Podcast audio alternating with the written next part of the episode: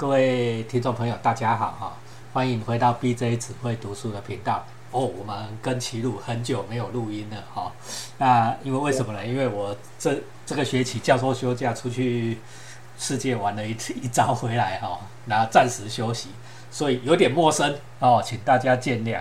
那呃，我们今天要讲的呢是一本呃仁慈的哈，他是一位荷兰历史学家对吧哈？荷兰历史学家所做的著作。哦，我们很久没有讲这么硬的书了好。从人类大历史、人类三部曲以来，还没很久没讲这么硬的书，所以我今天请齐鲁哈再来为大家分享仁慈。呃，先我我先先讲一下说为什么我会对这个书产生兴趣了，就是因为我对人性到底是善还是恶一直有疑问。坏。那这个疑 这个疑问其实就是根本是出在我的个性啊，就是我因为我的个性有一些人生的一些受挫经验，所以。就是讲一下，就是我我我其实是一个喜欢帮助别人的人啊，就是烂好人这样。但是这个年头帮助人有时候会被描述成是一种病，就是为什么？因为你为什么会想要帮助人？是因为你想要得到尊敬啊，是不是？你想要得到人的爱嘛，喜爱嘛。对。所以这是一种这样子的心态下导致的性格缺点。那帮人有时候是因为就是因为你有贪图啊，你贪图别人的尊敬嘛，贪图别人的爱嘛。对不对？所以他就是一种病，是一种罪恶。就是说，你你你你你你一直帮人，到底是好还是不好？是是不是？我就是这个，就是我一个一个最原始的一个一个疑问，这样。就是当好人错了吗？对啊，当好人错了吗？对对，对啊。所以就是，其实这不这不只是就是你的你的生活啊，就是比如说职场上也是这样子啊。就是我也曾经被骂过啊，就被老板讲说，就是不要不要随便去帮别人，不要问过他这样。因为因为薪水是老板付你，老板没有讲这么直啊，但是分析起来就是，就是薪水是老板来叫你做老板要做的事情嘛，对，不是要你成就自己嘛，对，对不对？因为你帮别人是不是就成就自己？因为你自己得到尊敬啊，得到别人的友善嘛，对，对不对？那可是你不是为了老板做事啊，这里面假如仔细去分析的话，是有天大的差别的。嗯，虽然说你就是说可能帮人的事情就顺手一点，对你来说只是顺手的小事啊。对啊，但是这里面假如说不是是老不是老板叫你做的，你就不要做这样。这就是我在职场上学到的硬道理啊。就是说，不管，但是但是相反的，不管多无聊，多么多么多么你觉得多么没有意义的事情，或者是你觉得说老板在那边拉，在那边耽误耽误大家，但是老板想做啊，对不对？你也要全力做啊，这这是工作啊，对不对？对，就是工作道德。跟你自己个人得到的之间，或许会产生一些冲突哦。对呀，就觉得隐约就觉得不爽了。但是其实工作就是这样子啦。那那所以说，我我我我我当初看到这本书的宣传词的时候，他就告诉告诉我说：“哦，我们要相信人性善良。我们要那是不是就是说，哎，人性是善的？我们我们我们就是要帮别人，那这样是不是对的？就我我从我还没看之前，我是怀着我我的这样的一个疑问，就想要说：哎，这个书是不是也可以给我一些解答，这样或说法这样？”对啊，那我我先简单讲结论啦，就是说我看完书，我我是有安心一点啦。就是我虽然这个书没有直接回答上面的问题，这样，他不是他不是讲我刚刚想的这些东西，但是他鼓鼓吹的这种人性的人性观，就是友善啊、仁慈啊什么的，他其实有安慰到我啦。就是我还是简单说我的结论，就是我他还是在讲说，告诉我们说，其实行善多助还是没有错的。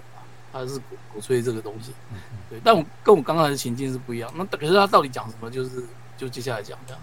好，那我们就来讲讲看他的观点哦。齐鲁刚才为他为我们叙述了他读书的动机，对不对？我想你也有疑问啊，哈，每个人都一样啊，做了做好人有错吗？对不对？啊，有时候哎，老板叫我们做的，我们自己心里不是那么想做哦。老板叫我们不要做的，我们自己心里很想做哦。这种发生。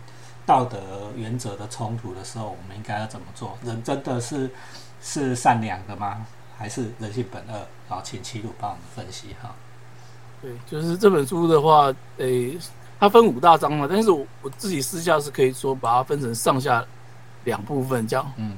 那前章前三章我归类为上部分，那上部分事实上就是主要在讲说，诶，反驳各种我们已知的那种人性本恶的观点。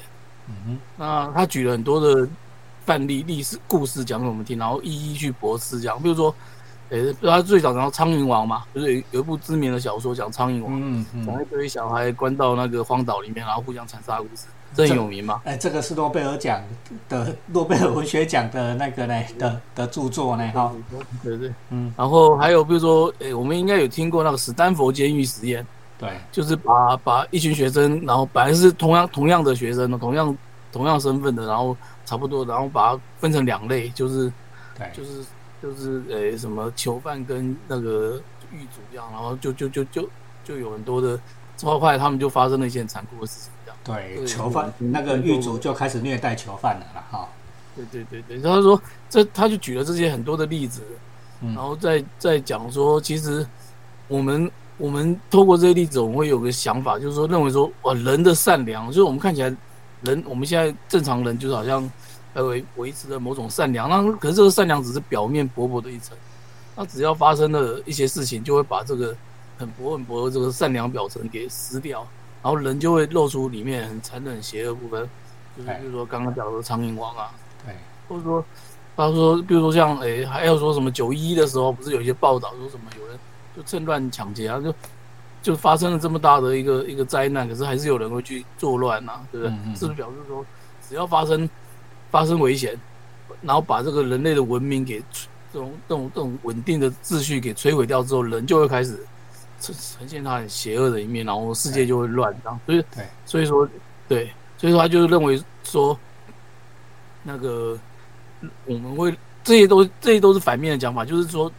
来证明说人人是人们人是不是本恶的这样，嗯嗯，可是他他就一个一个去驳斥他，比如说他刚刚讲九一嘛，对九一趁乱抢劫啊，对，这个这个这个想象也很很很符合我们现在很多灾难电影啊，或者是什么僵尸电影里面不都这样，就发生灾难啊，就开始很多很多坏人做很多乱七八糟的事嘛，就那那可是呢，他他他他，但是他说呢，实际上呢，你去看九一，他说九一。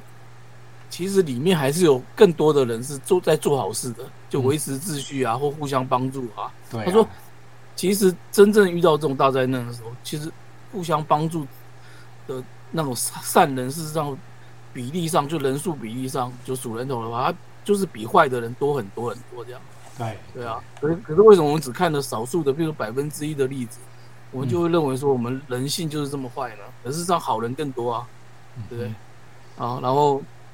或者说他说像苍蝇王嘛，苍蝇王可是苍蝇王是小说是想出来的，对吧？因为他说实际上呢，他举了另外一个例子，他说现实上呢，真的好像在非洲还是哪边，就是有个有一群小小男孩六个人，然后他们就真的偷船出去玩，结果真的遇到海难，然后就被冲到孤岛，然后一直到互相生活了一年多才被找到，然后救出来。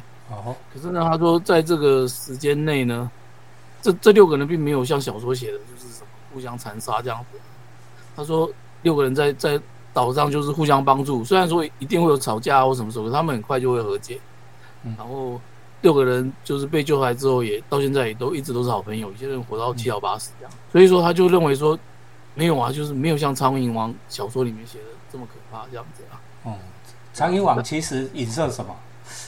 《苍蝇王》其实认真来说，其实应该是学校教育啦，对吧？就是把大家关在一个地方，然后互相残杀嘛。对，然后所以他其实不是真正的所谓的现实观察，这样，他事实上讲了比较隐射、比较讽刺的是学校教育，比较像一种预言的啊，比较像一种预言的。就像我这几天一直在想，就这个世界变动变动成这样，像我们现在这个时刻，对不对？又有战争，又有瘟疫，哦，几乎是所有最糟的事情都来了，啊，天灾人祸一大堆，对不对？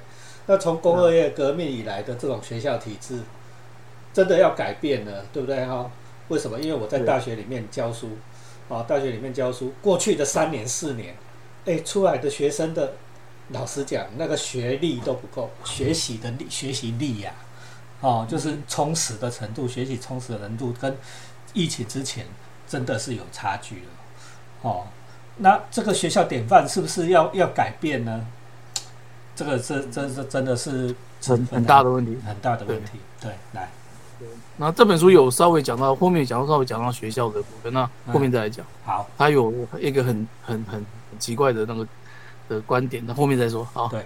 那比如说，我们继续讲说他的范例啊，就比如说刚刚前面提到那个斯坦福监狱实验嘛，就是就是说把人分两组嘛，对不对？然后就是就是然后结果没想到明明本来都是同样温和的学生，可是当狱卒的就越来越凶恶，然后当囚犯的本来很轻松，因为大家本来就认识是同学啊，可是为什么到后面就很快就被虐待虐待到失控崩溃这样痛苦什么的？对，那那就他，但是呢，他说书里说呢，后来后来去研究他的 low data，就是原始资料啊，然后什么什么什么去看，最近这个时间已经过几十年了嘛，他的资料也慢慢流出来，嗯，然后他就说，其实这个实验不是一个公正的实验，嗯哼，他说里面的观察者事实上是不公正的，他有引导一些事情发生，让他们彼此之间来制造高压、制造冲突啊，然后制造这种隔离的状态啊。嗯，对啊，并不是放任他们说自由相处这样，他是有限定一些东西的，所以他说这个实验是不公平的。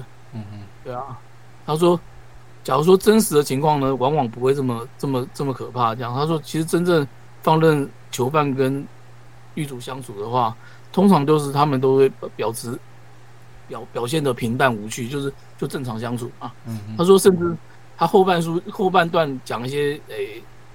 那个例子，他说他举挪威的监狱当当一个例例子，他说挪威人讲讲他们的监狱的风格跟，哎，外面很多人跟我们也不太一样，他反而鼓励那个狱卒跟囚犯要对话，而且是强制的，就是那个狱卒一定每天要跟哎囚犯讲讲多少话之类的。对，结果呢，他说这样强迫他们相处，反而呢，他们是一个全世界冲突最少。而且这些囚犯出去再犯率也是最低的。哦，哎，这个我倒是还蛮蛮惊讶的啊。那我们先讲挪威的监狱啊，挪威就是我们很喜欢的一位犯罪作家，叫做尤奈斯博，有没有？哦，尤奈斯博的那个犯罪小说超好看，他就是讲挪威，对不对？哦，你看那个在杀人都多残酷，对不对？啊，大家都知道北欧国家没有死刑的，对不对？哦，啊，进去那个。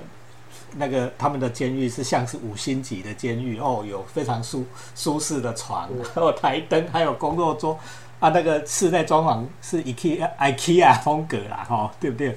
干净明亮哦。就是他们的想法跟我们的想法不大一样。的监狱进去是是帮助他重新社会化的一个过程了哦。所以看到这个这个过这个挪威的做法，或许我们也可以。思考一下了，哈。那再回到齐鲁刚才讲的，就是说斯坦福监狱实验，哦，大家千万不要以为那是一个心理学家所做的控制性的实验，哈。当然了，哈，现在发现说以前的实验过程有瑕疵，哈，就是硬把相同的人分成两群，然后他们产生一些什么冲突之类的，啊，那现在再重做一下，哎，或许它会变得比较平淡而无趣。但是这种现象，我们也可以在日常生活中观察到。我讲我自己的例子啦，哈，就是说我们在学校里面工作，每一个老师基本上都是一样的过程进来的，大家也都是博士，对吗？那其中的有一群呢，就会被抓去当行政工作，哦，在学校里面会被抓去当行政工作，好像他就是某某长、某某长、某某官、某某主任了，对不对？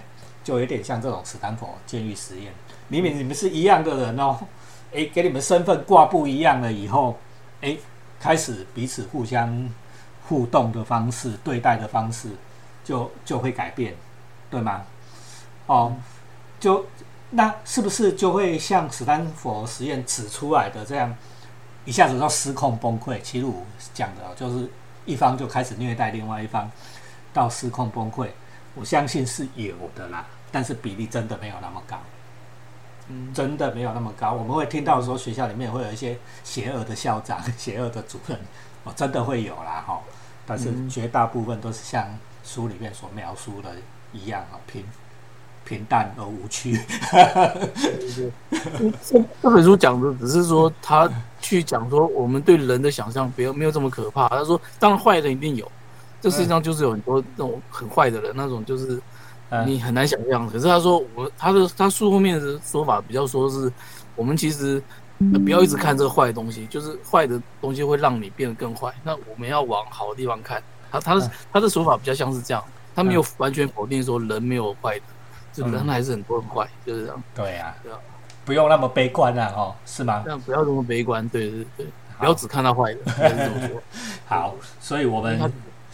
对，我们一开始哈，我们讲了这个书的前半部的前言引言哈，我们这一集只讲到这样，我们要尽量让它短一点哈。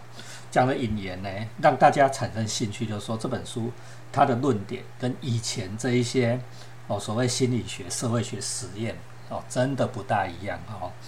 心理学、社会学的实验，或者是苍蝇网，呃，那个叫高登高什么的，那个作者是谁？对对，我我忘记名字。对啊，那就是就是二十十九二十世纪初的那个那个，哎，应该二战二战左右的那个年代啊，也难得。哎也难得查了哈，李嘉彤老师啊，李嘉彤教授最推说二十世纪最推荐大家读这一本《苍蝇王》啊，你也可以去去读读看啊哈。就《苍蝇王》的情境也好，九一一的情境也好，或者是这个我们现在在在讲的这个这个呃斯坦福实验也好哦，都指向了人性的恶会在这会流露出来。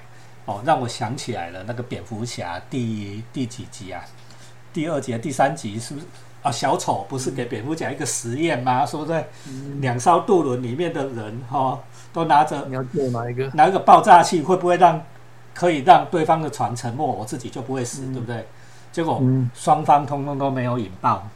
哦，小丑的脑子里面想的就是说人性是恶的，对不对？想办法害死别人，结果。两艘船都通过了考验，就是说，我们宁可自己牺牲，不要让对方牺牲。哎，嗯，哦，这是虚构的，是没错啦，哈，但是也符合说现在这本《人史》这个历史学家所指称、所指出来的一些观察的证据，是吗？嗯，对啊，他说人好的还是比较多，好的还是比较多。哦，这就是我们第一集为大家做的结论哈。第二集就要开始严酷的论证了哈。好，请记得继续收听哦，BJ 只会读书，好，按赞、留言、分享，开启小铃铛，拜拜。